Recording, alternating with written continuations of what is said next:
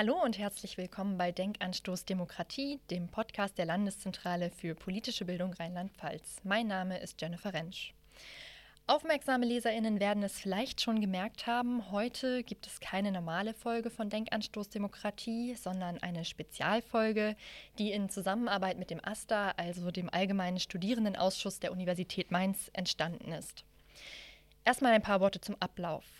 Wir haben diese Folge zweigeteilt, das heißt, die erste Hälfte wird hier auf unserem Kanal veröffentlicht werden. Das heißt, ihr könnt jetzt erstmal dranbleiben. Und für die zweite Hälfte müsst ihr dann schnell rüberspringen zum Pasta, dem Podcast des Asta. Den Link zu dem Kanal schreibe ich euch aber auch direkt in die Show Notes. Jetzt erstmal zum Inhalt. Es handelt sich um ein Streitgespräch zum Thema Fridays for Future oder Future for Fridays. Zu diesem Thema haben wir zwei interessante Gäste eingeladen, die ihr gleich noch kennenlernt. Ich darf euch jetzt erstmal unsere beiden ModeratorInnen für diese Folge vorstellen. Das ist zum einen Florian vom Referat für politische Bildung des AStA. Er hat im Vorfeld auch einen Großteil der organisatorischen Arbeit für diese Folge geleistet. Das heißt, ohne ihn wäre das alles gar nicht zustande gekommen. Danke dir erstmal und schön, dass du da bist. Ja, danke für die Einladung hier in die Landeszentrale.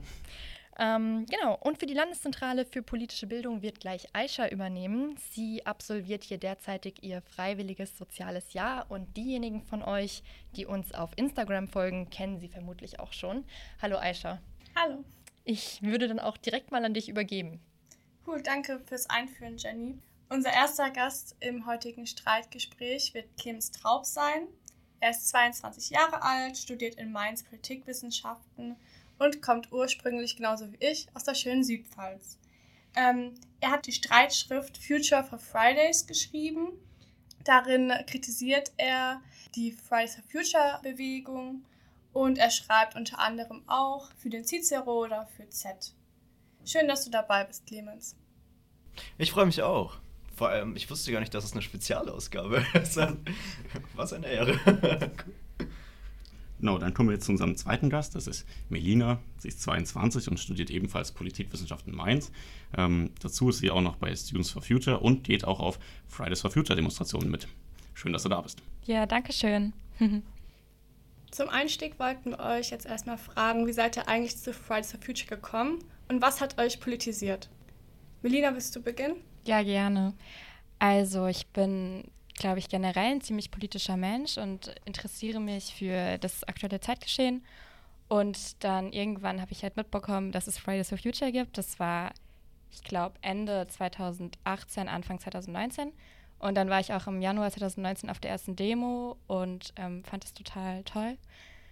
Ähm, genau, und dann war ich eben öfter mal dabei und irgendwann war ich auch auf dem Fridays for Future Sommercamp 2019 und das hat mich dann letztendlich motiviert, hier in Mainz die Students for Future mit zu begründen.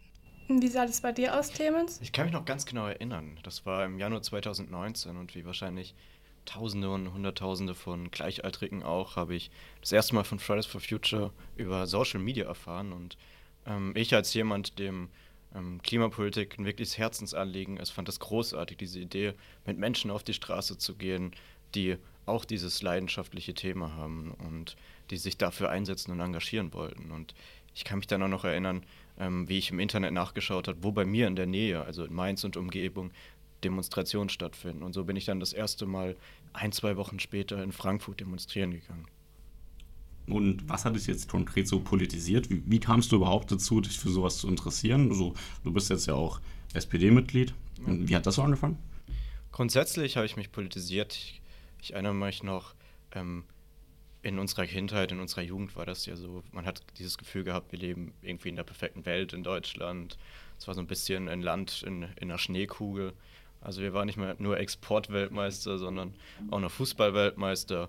Und das Ganze hat dann Risse bekommen. Ich kann mich noch erinnern, als dann der Brexit stattgefunden hat, als Donald Trump gewählt wurde, als die AfD in den Bundestag gewählt wurde.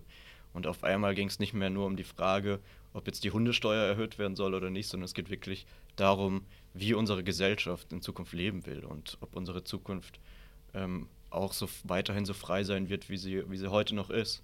Und das hat mich dann dazu bewegt, mich auch selbst zu engagieren, um dann auch eine Partei einzutreten mhm. und mich für Politik immer mehr zu interessieren. Cool, das ist schon mal ein sehr guter Start. Jetzt ist es ja so, Fridays for Future polarisiert ja in der Gesellschaft schon relativ stark. Und jetzt wäre unsere Frage das erste Mal, wie ist denn das Feedback aus eurem Umfeld? Was sagen denn so Verwandte, Nachbarn, Freunde über Fridays for Future und vor allem auch, wenn ihr so sagt, ja, ich laufe da mit, ähm, finden die das eher cool, sehen die das kritisch? Wie sind also die Stimmen? Ähm, Melina, genau, am besten startest du mal. Ja, also ich muss sagen, dass ich fast nur positives Feedback bekomme. Also ähm, ich bin da vielleicht auch so ein bisschen in der Bubble, also habe einen ziemlich äh, links-rot-grünen Freundeskreis und auch Familie. Tatsächlich mit meinen Großeltern oder mit anderen Verwandten habe ich jetzt auch noch gar nicht so viel darüber geredet. Mhm. Ich kann mir aber vorstellen, ähm, dass da auch dann kritische Stimmen laut werden würden. Ich habe aber, ich sehe die halt leider nicht so oft und dann habe ich manchmal ein bisschen Angst, dass ich jetzt irgendwie so ähm, schlechte Stimmung in das Gespräch bringe, wenn ich jetzt sage, ja, wir reden jetzt mal über Fridays for Future oder wir reden jetzt mal über die, eine CO2-Steuer oder sowas. Okay, ja. und dann jetzt so überleitend auch schon fast ins nächste Thema. Bei dir, Clemens, sah das Ganze ja äh, allem Anschein nach etwas anders aus. Wie war bei dir denn das Feedback für die Leute, die das noch nicht gelesen haben? Genau, bei mir war das ähm, sehr zweigeteilt. Ähm, also auf der einen Seite wohne ich in Mainz, in der Universitätsstadt, sehr liberal, sehr offen, mein Freundeskreis ist auch, ähm, würde ich sagen, sehr grün, viele SPD-Mitglieder und dementsprechend sind auch ganz viele Leute, die selbst demonstrieren und mhm. die ähm, selbst Fridays for Future absolut hochheben.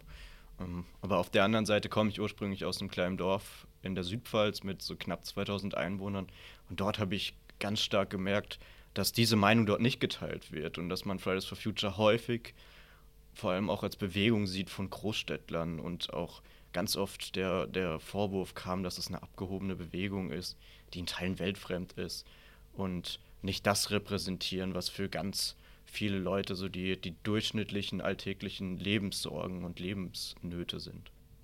Du sprichst ja auch in deiner Kritik an, dass Fridays for Future nicht so inklusiv ist und eher so diese eine Bubble an jüngeren, eher auf privilegierteren äh, jungen Menschen anspricht. Wieso, also du hast dich ja auch dann quasi von dieser Bewegung distanziert, wieso hast du nicht irgendwie die Möglichkeit ergriffen, um selbst Fridays for Future mitzugestalten in eine inklusivere Richtung? Das stimmt tatsächlich. Also ich habe, ähm, um nur mal ganz kurz darauf einzugehen, mein Buch ist jetzt gar, kein, gar keine Abrechnung oder kein zum Beispiel Luisa Neubau oder Greta Thunberg-Bashing, sondern in meinem Buch plädiere ich ähm, dafür, für eine Klimabewegung, die zum einen bodenständiger ist und die auch vor allem sozialer ist. Und wie du es gerade angesprochen hast, ähm, kritisiere ich bei Fridays for Future tatsächlich, dass es in meinen Augen eine Bewegung ist, die sehr überdurchschnittlich privilegiert ist. Und ähm, aufgrund dessen fehlt dieser Bewegung auch häufig so ein bisschen das Bewusstsein dafür, dass ähm, ganz viele Leute ähm, ganz andere Alltagssorgen, ganz andere Alltagsprobleme haben. Und das ähm, Klimaschutz ist natürlich absolut wichtig, gerade für unsere Generation. Aber viele Leute, die nicht wissen, wie sie am Ende des Monats äh, weiterhin die Bildung ihrer Kinder finanzieren sollen oder wie mal ihre Rente aussehen wird, die werden jetzt nicht auf äh, Punkt, auf Nummer eins das Thema Klimaschutz haben, sondern die werden sich mit ganz alltäglicheren Nöten befassen müssen. Und deswegen plädiere ich eben dafür, dass wir eine sozialere, dass wir eine bodenständige Klimabewegung haben, die vielfältiger ist und die versucht wirklich die ganze Breitseite der Gesellschaft mitnehmen zu können. Und ich war ähm, der Meinung, dass wenn ich in die Öffentlichkeit gehe, wenn ich Artikel darüber schreibe, wenn ich ein Buch darüber schreibe, dass ich damit mehr Leute erreichen kann, als wie wenn ich ähm, in dieser großen Bewegung versucht, mehr und mehr Einfluss zu bekommen. Melina, siehst du in Fridays for Future die Möglichkeit, ähm, die Bewegung inklusiver zu gestalten, also quasi das umzusetzen, was Clemens in seiner Streitschrift kritisiert? Ja, ich würde dazu zunächst mal sagen, dass es stimmt, dass viele Menschen, die zum Beispiel ähm, nicht dieselben Privilegien haben wie die meisten, die es bei Fridays for Future haben, bei Fridays for Future nicht so stark vertreten sind, was eben aber auch genau daran liegt. Also Menschen, die sich, die ganz viel arbeiten müssen, die freitags nicht einfach sagen können, okay, ich gehe heute mal nicht in meine beiden Seminare oder ich gehe jetzt heute mal nicht zum Deutschunterricht. Natürlich können die nicht auf die Straße gehen, aber ich glaube, das heißt nicht, dass wir deren Interessen nicht vertreten wenn zum Beispiel auf dem Land durch Hitzewellen irgendwie die Ernte kaputt geht, dann stehen wir auch für diese Interessen ein.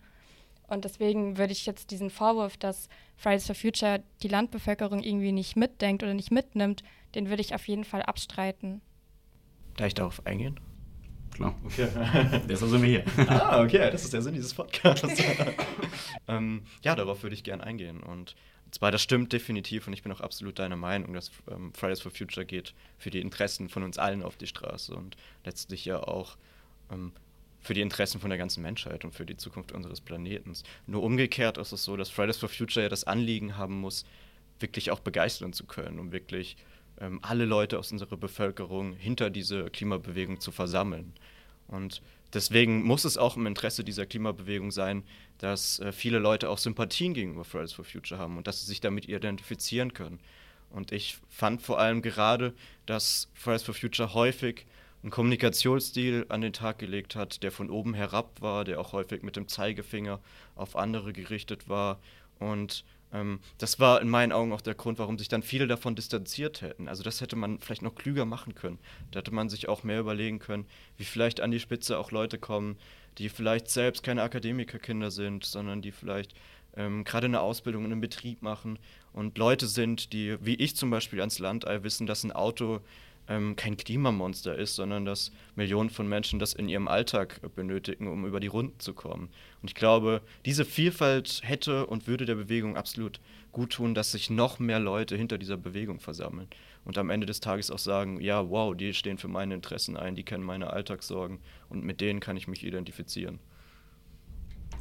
Ja, das klingt sehr nachvollziehbar. Jetzt sprichst du gerade die Kommunikationsstrategie an und äh, kritisierst so ein bisschen diese Überheblichkeit, auch vielleicht, dass man viel versucht, moralisch so von oben herab ähm, zu argumentieren. Wie würde das denn aussehen, wenn Clemens Traub das jetzt äh, kommunizieren würde? Was, was, würdest du denn ändern? Oh, jetzt ein, ein, Masterplan ist gefragt. Ja, kein Masterplan, vielleicht so ein erster kleiner Schritt. Es ja. geht ja immer über kleine Schritte. Genau. Ähm, also ich fand das schon ein sehr interessanter Aspekt und ein sehr interessanter Punkt. Ähm, zum Beispiel die wahrscheinlich ähm, zwei bekanntesten Fridays for Future Vertreter, die uns sofort in den, in den Sinn und in den Kopf kommen, ist Luisa Neubauer und Greta Thunberg. Das sind beides Personen, die aus sehr bildungsnahen, aus sehr bürgerlichen Verhältnissen kommen. Jedermann bekannt, ja. Ja, genau. Und äh, ich glaube deswegen, ich, das wissen wir ja alle, dass, dass ihr Bewusstsein ist natürlich auch ganz stark davon geprägt, man kennt nur das, was man in seinem eigenen Leben selbst erfahren hat und mit dem man aufgewachsen ist. Ich fände es zum Beispiel total reizvoll, wenn an der Spitze von Fridays for Future jemand stehen würde, ähm, der vielleicht sogar vom Land kommt, dessen Eltern keine Akademiker sind, der vielleicht aus eigener persönlichen Alltagserfahrung erlebt, wie das ist, wenn man äh, nicht weiß, ob man nächstes Semester noch finanzieren kann. Ich glaube, das würde eine Vielfalt in die Bewegung reinbringen. Äh, und großartig fände ich auch, wenn Fridays for Future noch mal mehr rausgehen würde. Wenn sie noch mal mehr zum Beispiel in Ausbildungsstätten gehen würden, genau dorthin mhm. gehen würden, wo vielleicht der Zuspruch nicht garantiert ist, wo der Zuspruch vorher nicht ähm, berechnen und kalkulierbar ist. Und ich glaube, dass das dann auch ganz interessante Gespräche am Ende des Tages ähm, stattfinden lassen könnte und dass man auf diese Weise, wenn man auf Leute zugeht, auch auf Kritiker zugeht, ganz viele Leute auch vielleicht begeistern könnte. Also noch mehr so Graswurzelarbeit. Genau, noch mehr auch das Gespräch mit Leuten suchen, bei denen der Applaus nicht vielleicht vorgarantiert ist und äh, vielleicht auch mal dorthin gehen, wo jetzt keine ähm, absolute Sympathie-Hochburg für Fridays for Future ist. Vielleicht, warum nicht einfach mal irgendwie äh, aufs Land. Landau. Ja, zum Beispiel genau einfach mal aufs Land gehen und dort sich in einem vielleicht sanierungsbedürftigen Rathaus reinsetzen, um in so einem Art Townhall-Meeting mit den Leuten dort zu reden und ins Gespräch zu kommen. Das wäre doch großartig. Also deine Kritik, die ähm, bezieht sich ja sehr so auf die Kritik, auf die Kritik und Wandlungsfähigkeit von Fridays for Future. Melina, wie würdest du denn so die Entwicklung von Fridays for Future beschreiben? Es hat ja anfangs eher mit so einer offenen Bewegung gestartet, die nicht wirklich eingrenzbar war. Und momentan entwickelt sich das ja eher eine strukturiertere Organisation mit äh, verschiedenen Ebenen. Kannst du uns vielleicht so kurz mal erklären, wie das sich entwickelt hat und wie so die Strukturen bei euch sind?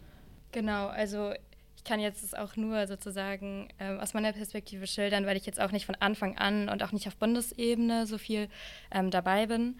Aber ja, kurze Zwischenfrage. Hast du schon mal Luisa Neubauer getroffen? Ja, habe ich. Habe okay. schon mit ihr gesprochen. Okay, krass. Ja. ähm, ich würde sagen, dass Fridays for Future sich großartig entwickelt hat und auch ähm, auf Clemens Kritik einzugehen. Ich weiß jetzt nicht, mit wie vielen Ortsgruppen gestartet wurde, aber ursprünglich war das ja auch in Berlin vor allem. Und ähm, mittlerweile gibt es über 500 Ortsgruppen deutschlandweit. Ich habe auch mir gestern mal die Karte angeschaut. Da sind auch äh, Dörfer wie Pellworm oder Marquardstein in Bayern dabei, die haben 1000 bis 5000 Einwohner. Also es ist jetzt nicht so, dass Fridays for Future irgendwie nur Köln, Hamburg und ähm, andere Studenten und Großstädte da aktiv sind. Und soll ich jetzt noch mal kurz erklären, wie das strukturiert ist? Mhm, also wählt ihr zum Beispiel VertreterInnen für Landes- und Bundesebenen oder wie ist es? Weißt, kannst du uns irgendwie einen Einblick geben? Also ich weiß nicht genau, was du jetzt meinst, mit welche Vertreter gewählt werden. Also zum Beispiel, ich weiß jetzt nicht, zu was Luisa Neubauer gewählt wurde. Also inwiefern, also es ist eine sehr heterogene Bewegung und wir sind zum Beispiel, ich kann es jetzt für die Students for Future mal ein bisschen besser erklären, und zwar wir sind halt eine Hochschulgruppe und da wird zum Beispiel das Orga-Team wird halt gewählt von unserem offenen Plenum, zu dem dann eben jeder kommen, jede kommen kann. Ähm, und was die bundesweite Gruppe angeht, weil ich da nicht so aktiv bin, will ich da jetzt nicht so absolute Aussagen treffen, wie da die Wahlen zustande kommen. Aber theoretisch kann sich da jeder beteiligen, ah, okay. ja. Von daher ähm, ist also es dann nur diese beschränkte Gruppe quasi an Leuten auf der Bundesebene, die dann auch auf diese Kritiken bundesweit eingehen? Oder ähm, könnte zum Beispiel deine Students for Future Gruppe eine andere Meinung vertreten als eine andere. Genau, also wie schon gesagt, Fridays for Future ist super heterogen und wir haben ganz viele verschiedene Lösungswege und viele verschiedene Meinungen. Das habe ich auch auf dem Fridays for Future Summer Camp gemerkt. Und das fand ich aber auch toll, weil es so eine Vielfalt gab an Ideen, die alle irgendwie zum Ziel haben, den Klimawandel zu stoppen, die Paris Klimaziele einzuhalten, wie das 1,5 Grad Ziel, Kohleausstieg 2030. Mhm und solche Dinge. Also wir haben irgendwo alle dasselbe Ziel, die Wege sind unterschiedlich, aber wir versuchen halt, das so gut es geht irgendwie zu kommunizieren. Und wir Students for Future, wir haben, also Students for Future Mainz, haben garantiert auch andere Ansichten oder beziehungsweise verstehen uns in gewisser Art und Weise jetzt nicht als die äh, Vertreter von Fridays for Future Deutschland oder sowas. Also das ist ein bisschen schwierig zu erklären, eben weil es eine sehr lose Bewegung ist. Ja. Ist ja häufig bei diesen Bewegungen so, dass ähm, man kann dann klar logischerweise mitmachen, dann dauert es vielleicht ein bisschen, bis man sich mehr engagiert ähm, und dann auch ein bisschen größeres Mitspracherecht hat. Ähm, Clemens, warum bist du diesen Weg nicht weitergegangen? Zum Beispiel bei Students for Future mitzumachen oder zu sagen, ich gehe jetzt in ähm, in Mainz öfter mit. Ich habe gelesen, du warst in Frankfurt dabei. Das hat dir auch sehr gut gefallen ähm, bei den ersten Malen. Äh, warum bist du jetzt zum Beispiel nicht in Mainz öfter mitgegangen, hast versucht, in dieser Gruppierung ja, vielleicht einen etwas gemäßigtere Strömung einzuleiten? Danke, gute Frage. Ähm, ja, das hat sich so ergeben, ähm, dass ich Artikel darüber geschrieben habe. Also ich hatte die Möglichkeit für verschiedene, auch größere Zeitungen Artikel zu schreiben und ähm, da habe ich dann gemerkt, wie dieser Weg, also seine eigene Meinung, seine eigenen Ansichten über, über die Medien verbreiten zu können, wie ich da nochmal ganz eine ganz neue Reichweite auch erreichen kann und wie ich dann auch ähm, ganz viele Zuschriften bekommen kann und vielleicht auf diesem Weg viel schneller auch ähm, vielleicht meine Ansicht, meine Position vertreten kann und dann letztlich auch was bewirken kann im Sinne der Bewegung, als ich das in meinen Augen hätte machen können, wenn ich weiter ähm, sage ich mal in Anführungszeichen, nur demonstrieren gegangen wäre und mich dort versucht hätte, weiter zu engagieren. Ist es dabei auch schon passiert, dass deine Kritik aus dem Kontext gerissen wurde und eventuell von populistischen PolitikerInnen ähm, ausgenutzt wurde für deren ähm, Propaganda? Ja, das, äh, leider ist das tatsächlich so. Ähm, in meinem Buch steht auch im Klappentext, dass ich SPD-Mitglied bin. Und ähm, ich persönlich weiß genau, was mein politischer Standpunkt ist. Also ich bin jemand, der absolut für eine liberale und für eine soziale Gesellschaft eintritt.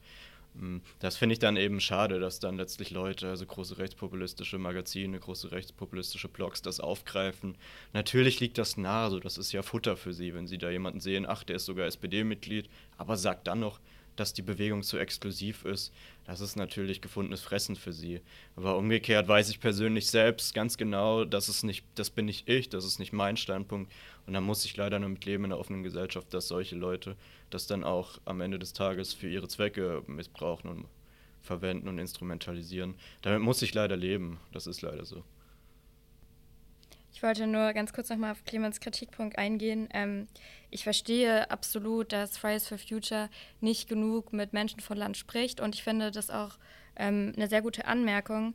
Mich stört halt so ein bisschen und ich könnte mir auch vorstellen, dass deswegen so populistische Blätter, die deine Ideen immer wieder aufgreifen, weil die Kritik irgendwie nicht besonders konstruktiv ist. Also auch wenn man so ein paar von deinen ähm, Interviews gelesen hat, das klingt schon manchmal sehr holzschnittartig und teilweise auch irgendwie populistisch. Ähm, und ich finde halt, du könntest eine super Vermittlerperson sein, die sagt, hey, ähm, ich habe die und die Erfahrung gemacht in der Südpfalz, da wo ich herkomme. Ähm, Students for Future Minds, habt ihr nicht irgendwie Lust, da mal ein Projekt mit denen ähm, auf die Beine zu stellen?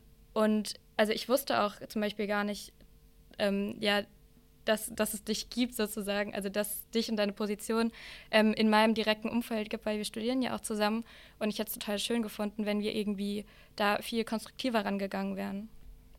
Vielleicht noch direkt dazu, weil das ist mir auch äh, aufgefallen, so einige Zitate habe ich ähm, mal rausgesucht. Also zum Beispiel sprichst du von Klimaapokalyptikern teilweise bei Fridays for Future Aktivisten, hatte ich, meine ich, äh, in dem Wortlaut mal gelesen. Und ähm, du sprichst auch davon, dass eben auch gerade mit dieser mit diesem Personen bezogenen äh, Image, was sich Leute wie Greta Thunberg oder Luisa Neubauer aufbauen, ähm, sprichst du davon, dass sie Fridays for Future eher als Karrieresprungbrett des ehrgeizigen Elite-Nachwuchses nutzen. Ähm, und genau solche Formulierungen sind meiner Meinung nach dann auch ein bisschen kritisch, wenn du auf der anderen Seite die, ähm, ja, die, die Kommunikationsstrategie von Fridays for Future als überheblich abstempelst und äh, dann Wörter wie Klimaapokalyptiker oder ähm, eben dieses Karrieresprungbrett in den, in den Mund nimmst, die dann ja auch ähm, sehr, sehr gut als Feindbild so geschärft werden könnten. Ja.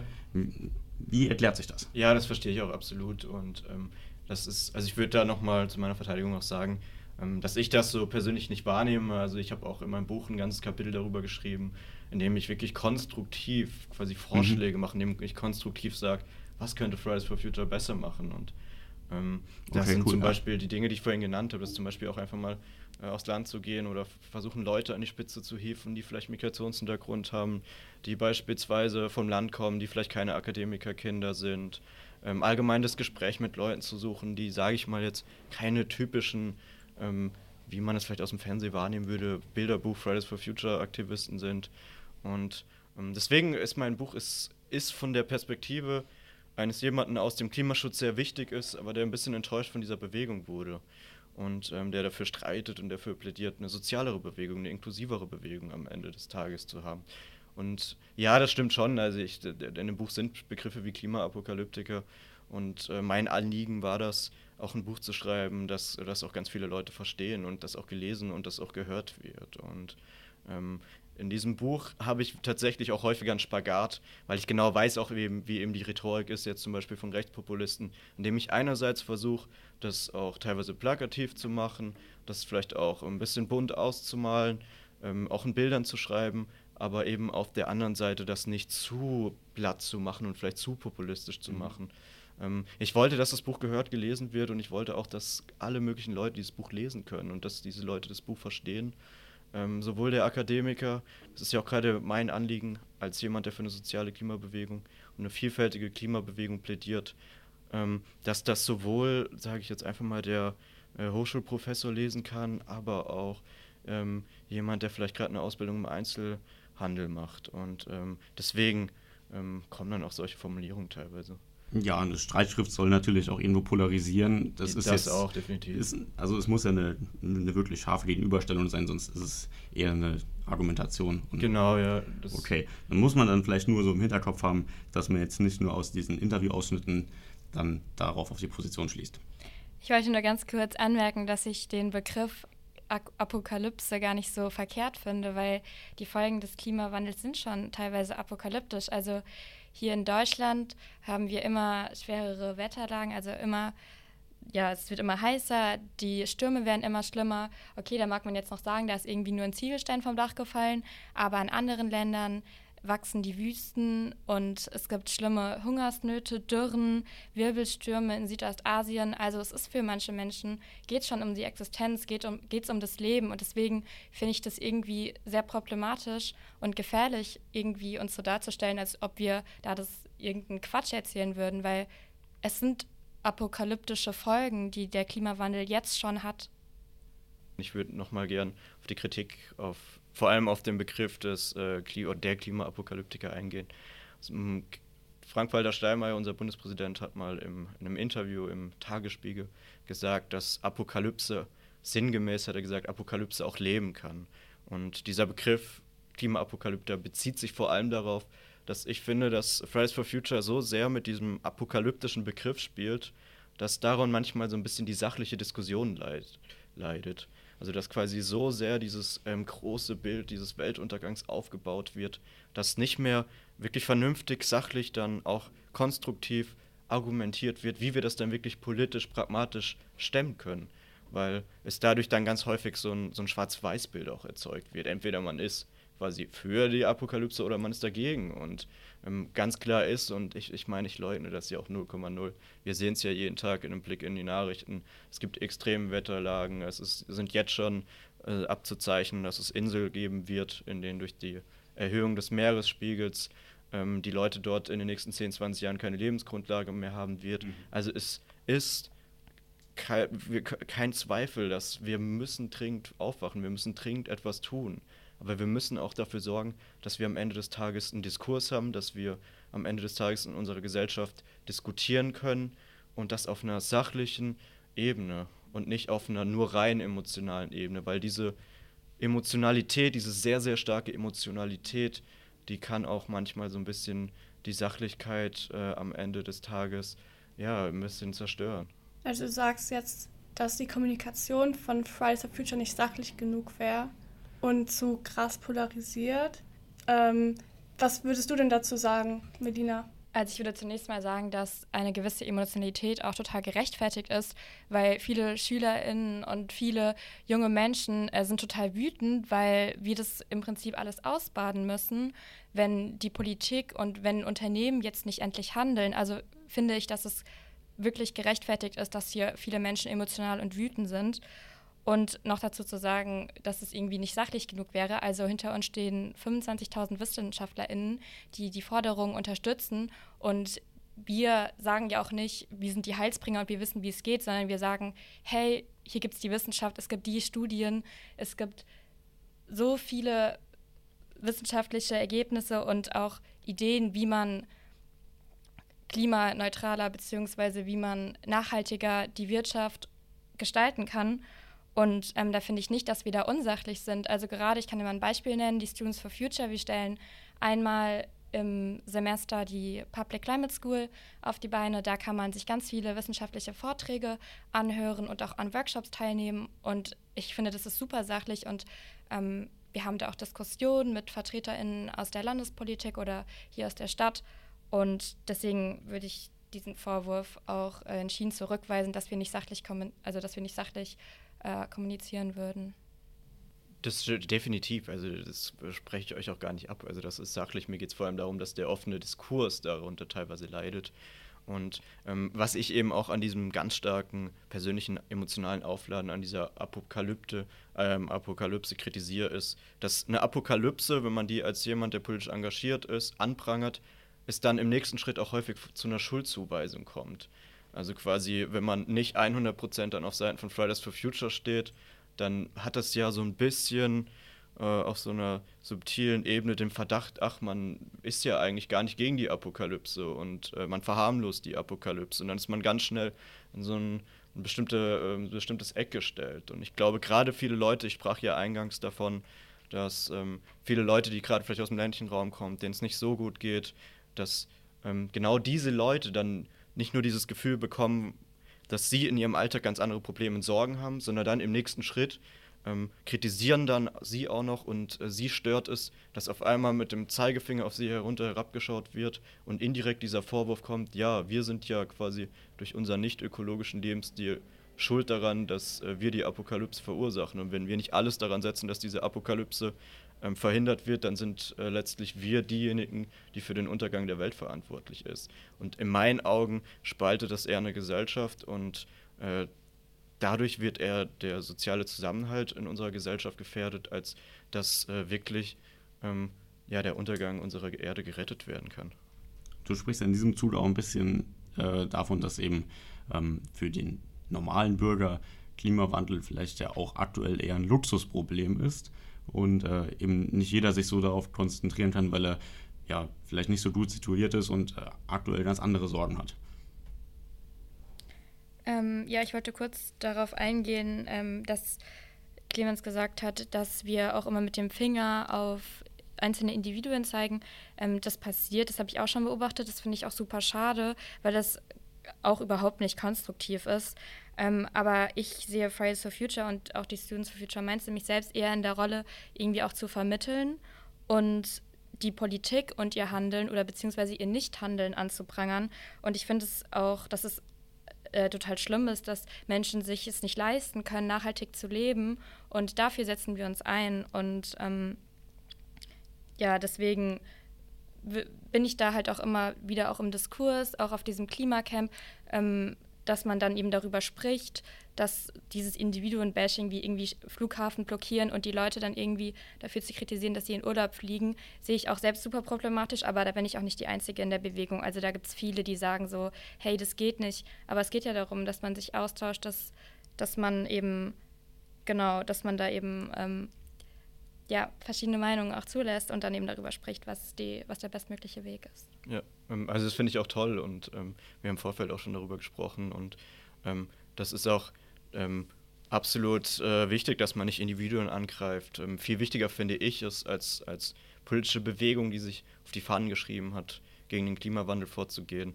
dass man in vielleicht in größeren Dimensionen denkt und dass man vielleicht die Wirtschaft kritisiert oder. Das tun wir ja auch. Ja, tut oft. ihr auch. Deswegen. Und wir reden auch ganz viel mit Banken und ja, da war ich selbst schon dabei. Ja, ja, genau. Deswegen, ich finde, dass das ein viel effektiverer Weg ist, als jetzt das Konsumverhalten einzelner Leute zu kritisieren.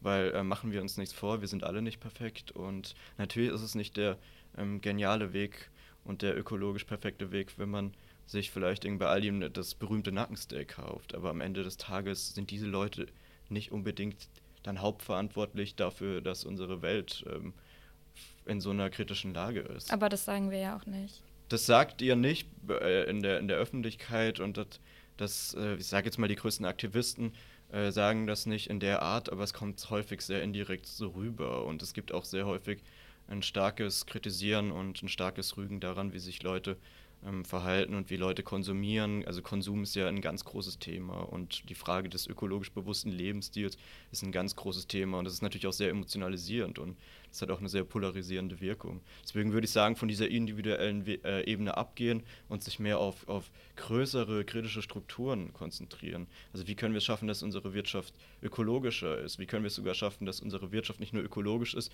sondern auch weiter wächst und weiter stark ist?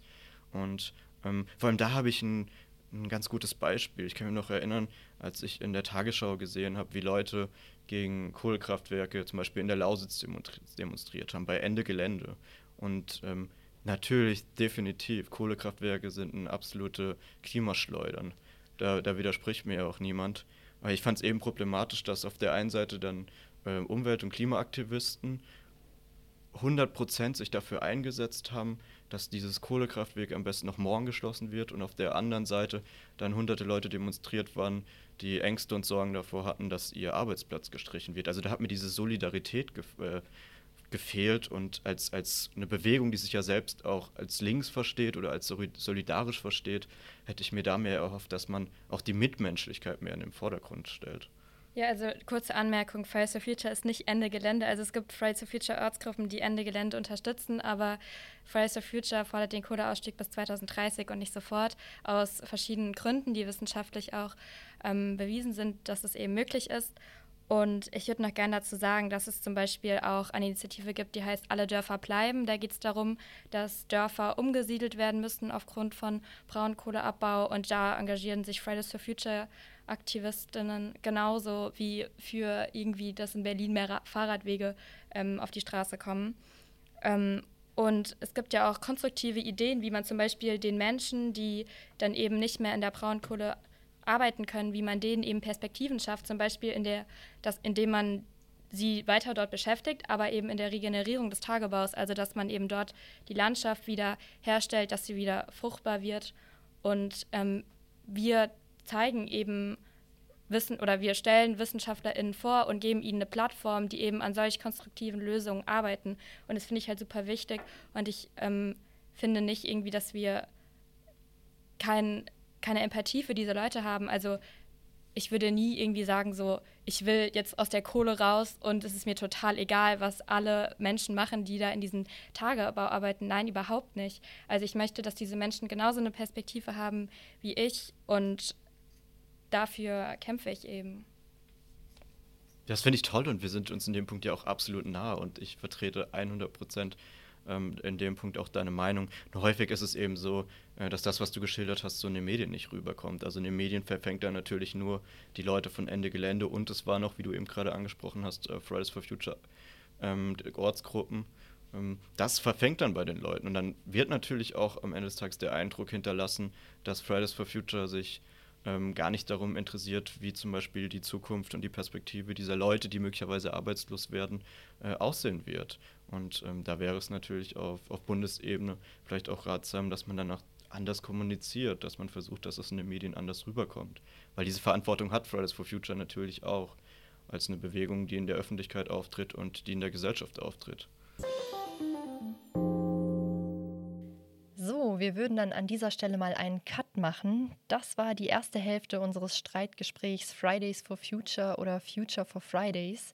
Die zweite Hälfte findet ihr beim Pasta, dem Podcast des Asta und den Link findet ihr bei uns direkt in der Infobox. Also am besten, ihr hört da direkt weiter. Bis zum nächsten Mal.